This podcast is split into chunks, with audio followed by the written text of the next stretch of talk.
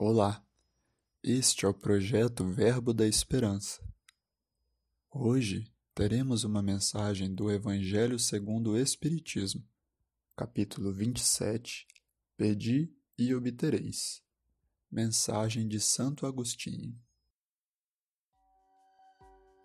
Vinde, vós que desejais crer. Os Espíritos Celestes acorrem a vos anunciar grandes coisas Deus, meus filhos, abre os seus tesouros para vos outorgar todos os benefícios. Homens incrédulos, se soubesseis com grande bem faz a fé ao coração e como induz a alma ao arrependimento e à prece. A prece, ah!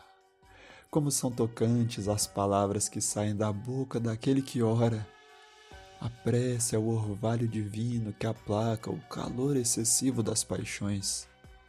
Filha primogênita da fé, ela nos encaminha para a senda que conduz a Deus. No recolhimento e na solidão, estais com Deus. Para vós já não há mistérios. Eles se vos desvendam, apóstolos do pensamento. É para vós a vida. Vossa alma se desprende da matéria e rola por esses mundos infinitos e etéreos que os pobres humanos desconhecem. Avançai, avançai pelas veredas da prece e ouvirei as vozes dos anjos.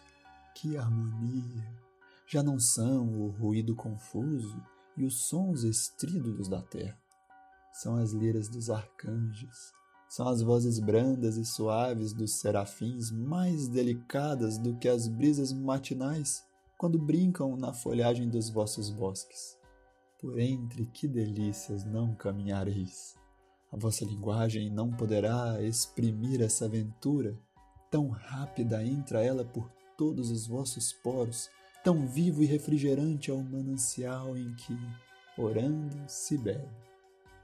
Docorosas vozes, inebriantes perfumes que a alma ouve e aspira quando se lança a essas esferas desconhecidas e habitadas pela prece. Sem mescla de desejos carnais, são divinas todas as aspirações.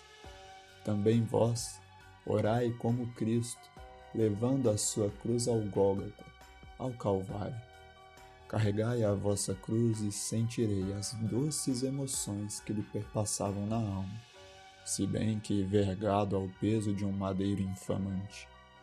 Ele ia morrer, mas para viver a vida celestial, namorada de seu pai.